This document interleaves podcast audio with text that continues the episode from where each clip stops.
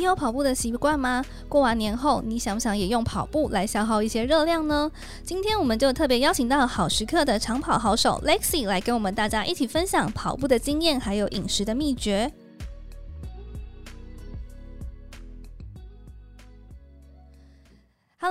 大家好，欢迎大家回到好时刻健康聊天室，我是主持人罗威娜。诶，终于过完年啦，体重增加了多少呢？大家都不太想面对这个事实，但想不想要用运动或是跑步来消耗一些热量，回到数个礼拜前的你呢？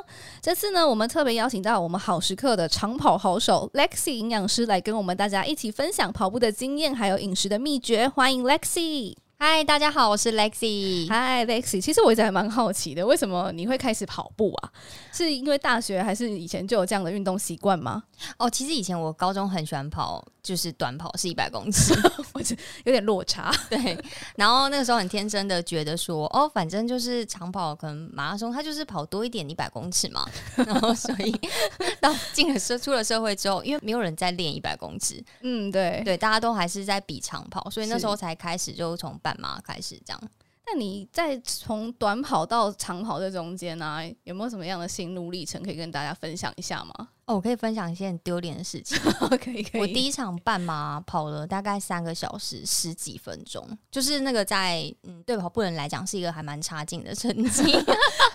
我 们那是以前的事情，不是现在。对对对对，以前的事情。对，那个时候就是因为太天真了，然后也没有练习，嗯、所以就直接跑。然后我还记得我那时候跑完，除了成绩不是很好之外，然后脚还痛了一个礼拜。天哪，听起来很惨呢。对对对。可是在这个过程里面，你都没有放弃啊。哦，我还是觉得你很厉害耶，因为我就觉得怎么可能，别人可以跑那么快，我我凭什么不行？然后所以那个时候才开启我的长跑的一条路。然后就是第二次、第三次、第四次的参加，然后就逐渐进步嘛。然后就会想说，我还要更好，我还要更好。然后就一路到现在了。我我很好奇，另外一件事情就是你在跑步这样长跑的过程里面，你不会觉得很无聊吗？哦，因为像我，我也曾之前有跟你聊过嘛。其实我是一个不太适合跑步的人，我会觉得在这中间很无聊。那我也很想问问说，你在这个长跑的这个时间里，你大概都在想些什么？有啊，因为很多人就跟我说，你到底为什么会喜欢？不是很像仓鼠吗？对，好像有这样讲过。对对对，嗯，我觉得。可能要分三个层次，嗯，因为第一第一个会开始是因为舒压，就工作压力其实真的不小，所以我会想要强迫自己离开就是工作那个状态，嗯嗯，然后可以进到另外一件事情。跑步的时候，因为它可以，因为很喘很累，所以它会强迫我不要再去想一些工作上的事，所以刚开始会让我去。继续这件事情的原因是在这里。然后我在跑步当中想的事情就是会去看路人，看路人在干嘛，他穿了什么衣服，哎、欸，狗狗今天怎么样？哦，这样变得有那个时间去放松，然后去观察旁边的事情。对，然后很多时候就是你在下班前，然后你觉得哦好累哦，这件事情或这个专案不知道该怎么办的时候，有时候跑完，然后我就坐在公园的长椅上，就会觉得哎、欸，事情好像没这么难，嗯，明天再开始就好。嗯，对，其实我觉得这样突然想想，这样蛮好的，因为其实我们一直在讲说休息是为了要走更长远的路。我觉得在这一件事情里面，我们好像都会看到有这样的成果。对，后面第二、第三个原因就是，我后来发现。跑步这件事情给我很多成就感，嗯，因为在工作上其实有很多事情不是说你努力它就可以有你相对应的结果，嗯嗯，但跑步它是一个很诚实跟很可以给你 feedback 的的活动，嗯，就是你花一分力气，它就给你一分的回馈，嗯，所以你慢慢可以从这个当中去找到一些成就感。然后第三种就是说，因为就交了蛮多会互相伤害的跑友。互相伤害，对，然后所以就是在这里面你会发现，哎，认识很多人很好玩，嗯，对对对，就是有伙伴也是一件很重要的事情，对，没错。好啊，我也想要再问说，因为其实啊，我们在公司里面，我们大家都知道，Lexi 真的是一个非常自律的人，尤其你的三餐时间真的超固定的，有时候四五点。快要到的时候，就会开始要准备订晚餐。对，没错，打开 Uber Eats，没错。那我们也知道说，Lexi 平常其实也有在跑步，然后跟着跑团。但我就有点好奇，你会因为跑步这一件事情，所以在平时的饮食上面有一些调整吗？或是有没有一些小撇步之类的？会会。我跟你讲，这问题超好，因为就是套一句其他跑者讲的，我觉得跑步的生活是一个 lifestyle。哦天哪，听起来像在直销，有一点像。因为我真的因为跑步的关系，然后我之前是我为了要下班去运动.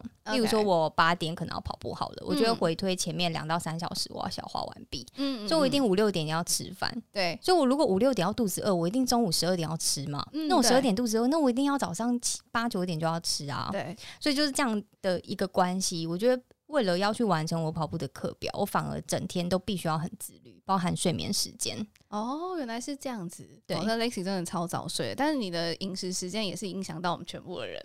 我觉得这件事也蛮好的。但是另外很好奇说，那你这样这样说，你晚上八点你可能要跑步嘛，对不对？对，所以你会往前推时间，然后就开始去做饮食。那你在跑步的前中后，你会有怎么样的补充的习惯吗？我通常因为我喜欢吃一个正餐，所以我一定就是，比如说五六点我吃完正餐，嗯，然后之后我就等它消化，我就不会再吃了，嗯，然后再来就是顶多喝个水，然后就去跑步。然后跑中的话呢，可能就是看当天是什么样的课表，然后我会决定要不要带补充品，跟我有没有同伴。因为老实说，就是说，有的时候周间晚上，我可能就不会携带会吃的东西出门，因为女生安全性的问题。然后或者是我会找一些公众可以补充的饮水机。可是因为现在疫情啦，所以可能也不太适合。对对对，结束之后，我其实会回家吃水果，然后配优酪乳或者牛奶之类的。那你有晨跑的习惯吗？我记得你好像都还蛮早起来的。有，因为像最近这阵子太忙，没办法那么早下班的话，就只好变成晨跑。我可以问一下，你是几点起来晨跑吗？晨跑的话，像前几天可能就是六点开起跑，然后你就先跑了三 K 之后，还是以上，然后再进公司吗？三 K 应该被大家耻笑，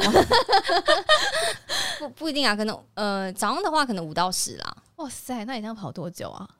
不一定哎、欸，可能就半小时到一小时，不一定。但但我跟你讲，这个公里数我觉得是会被跑者耻笑的。没关系，是早上晨跑有那个运动习惯。那你在晨跑之前，那你会先吃东西吗？我会先吃，我会在家里先准备冷冻的馒小馒头，嗯，类似那种比较方便的东西。然后就一早起，我就丢进那个电锅里，然后我就去刷牙洗脸、嗯、穿衣服。等一阵子之后，它就好了。嗯嗯嗯，就然后再配一个可能咖啡啊这样之类的。那你刚刚说那样是运动前、运动后？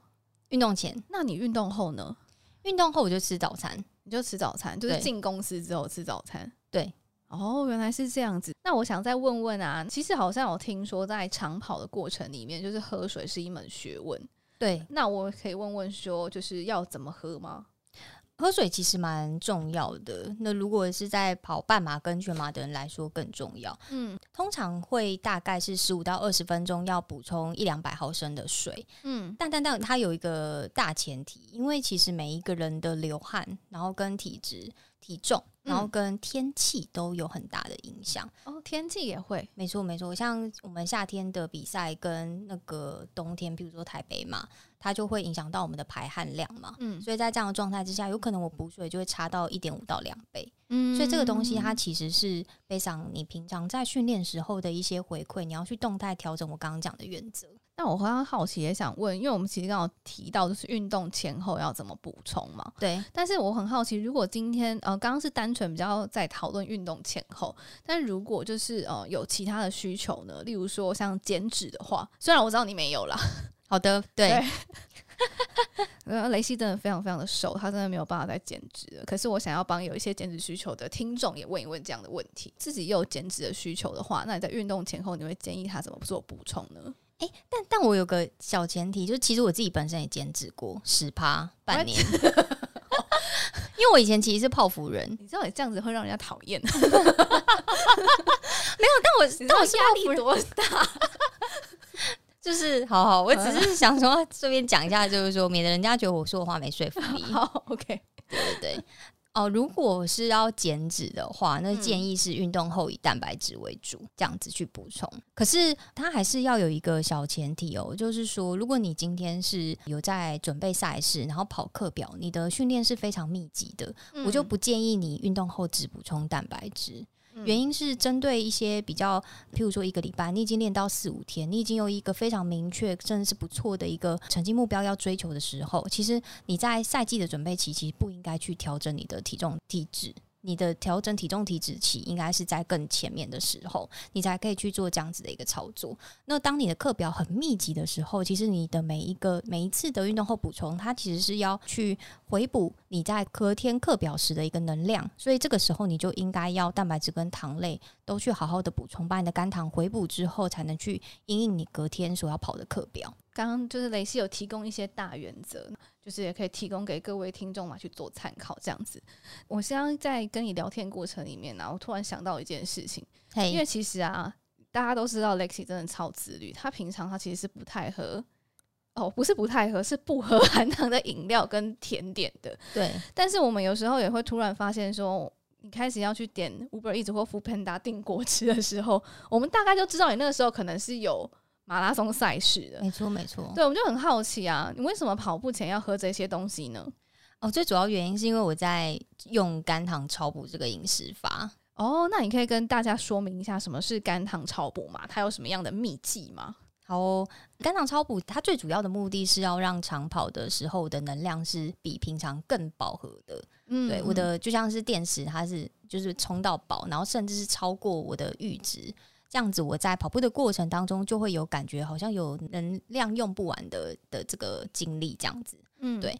那因为我们在长跑的时候，主要用的能量来源是肝糖。嗯，那肝糖在我们人的身体当中是有一个储存上限的。是。对，所以通常我们可能跑步超过半马之后，然后甚至是到三十 K，大家就会遇到一个所谓的撞墙期，就是我的肝糖被用完了，嗯，然后这个时候就我就变得很痛苦。那所以很多人是他是为了要去 skip 掉这个期间，然后甚至是让这个期间可以往后或者是 smooth 一点，然后就会使用肝糖超补的这个饮食法，嗯，让我身体当中的肝糖就是变得很多。嗯，对。那这样的话，饮食上有什么需要调整的地方吗？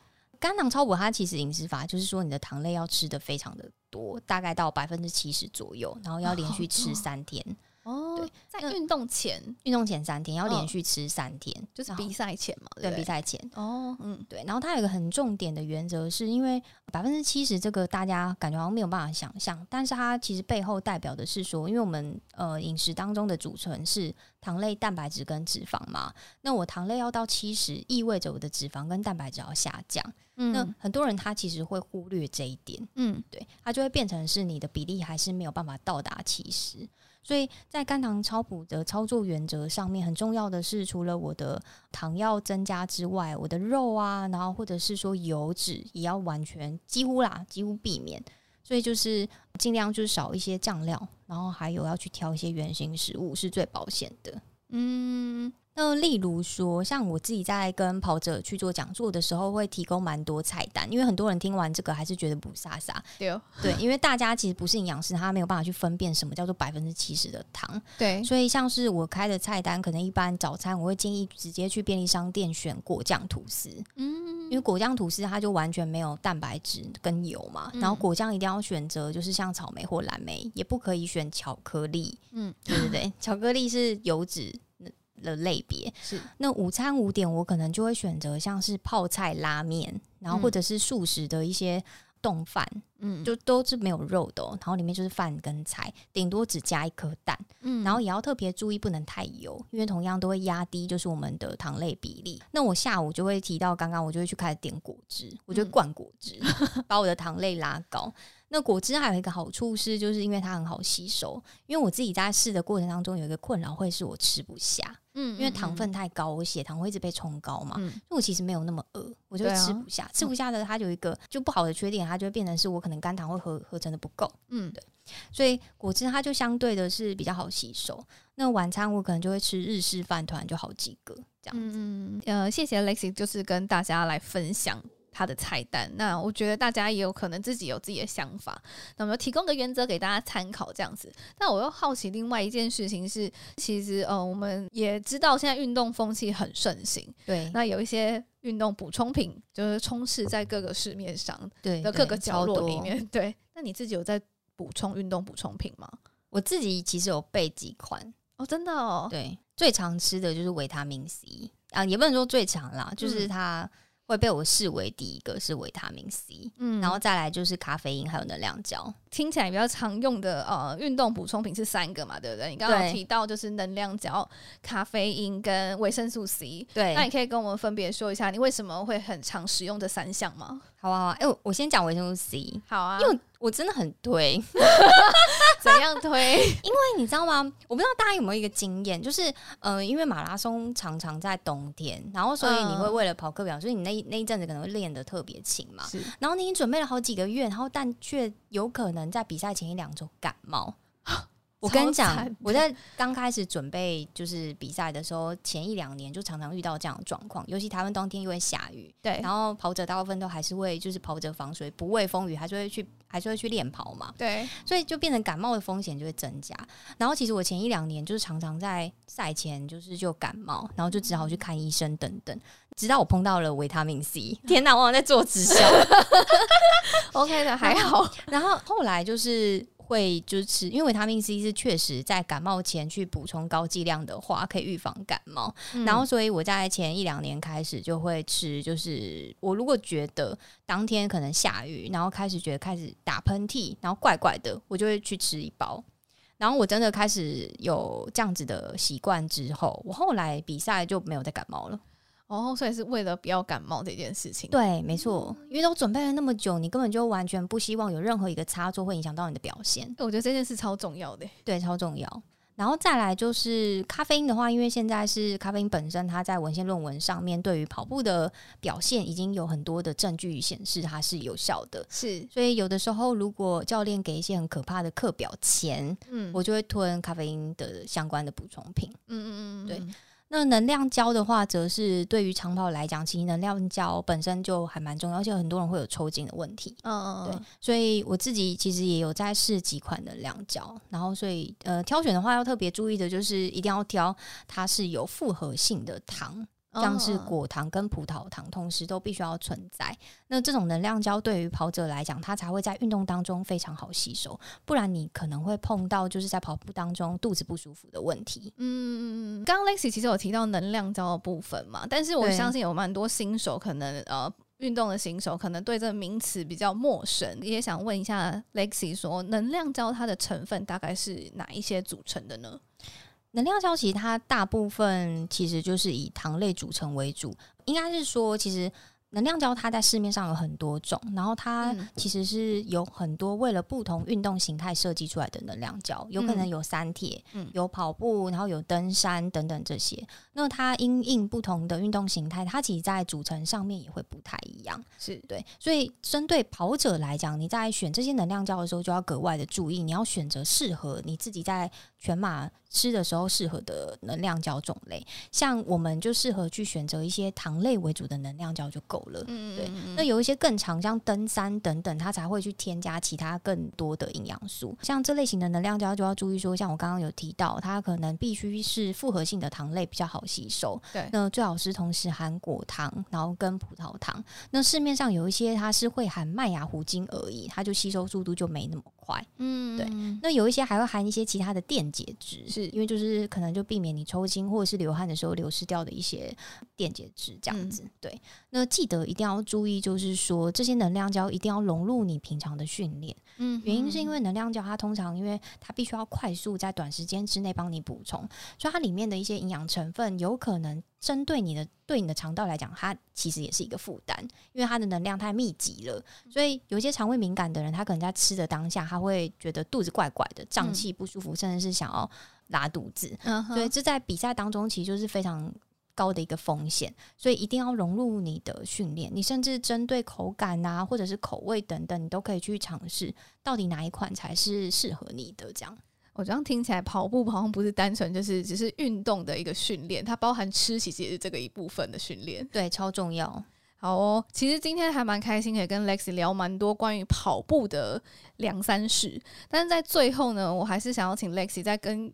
用自己自身的经验来叮咛一下，就是想要加入跑步行列的人，我们可以怎么样开始呢？呃，我会觉得就是先从不管你现在可以跑多长，然后或者是什么时候跑，啊、呃，开始就对了，在讲干话，没有啦，就是我的意思说就，就呃，很多人他其实会对自己很没有自信，他就觉得啊，我又跑不了五公里、三公里啊，你好厉害哦，你怎么可以跑三公里？嗯，但我会觉得你没有开始一公里，那你哪来的三公里？嗯嗯，就是其实我一开始啊，虽然我以前是短跑，然后大学才慢慢开始有去。跑步，我其实一开始也只能跑个四百、八百，我就觉得好累哦，是吧？公尺哦，嗯，然后我的那个速度可能是八分速，就是接近健走的速度。嗯，我也是从那个时期慢慢慢慢这样累积过来的，对。所以我会觉得说，如果你真的想要去养成一个运动习惯，就不管你现在有多么的慢，多么的就是能量能力上没有那么好，你都开始就对了。反正就是跑步这件事情，它就是跟自己比。运动这件事，他就跟自己比，你没有在跟谁去做较量。嗯，其实真的是超正面的。然后今天也很谢谢 Lexi 来跟我们大家分享自己的跑者之路。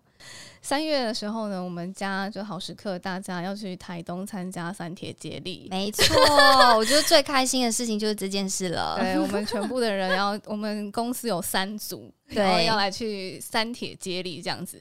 那到时候呢，我们也再来跟大家来分享我们参加活动的一些趣事吧。好，今天的节目就到这边。那如果有任何问题的话呢，都欢迎到好时刻粉丝页的下方来做发问。那我们的小编也会定时来为大家做回复，或者是呢，如果你有想听的任何的话题的话，也可以到我们的粉丝页上面来告诉我们哦。那我们今天的节目就到这边喽，那我们下次见喽，拜拜。拜拜。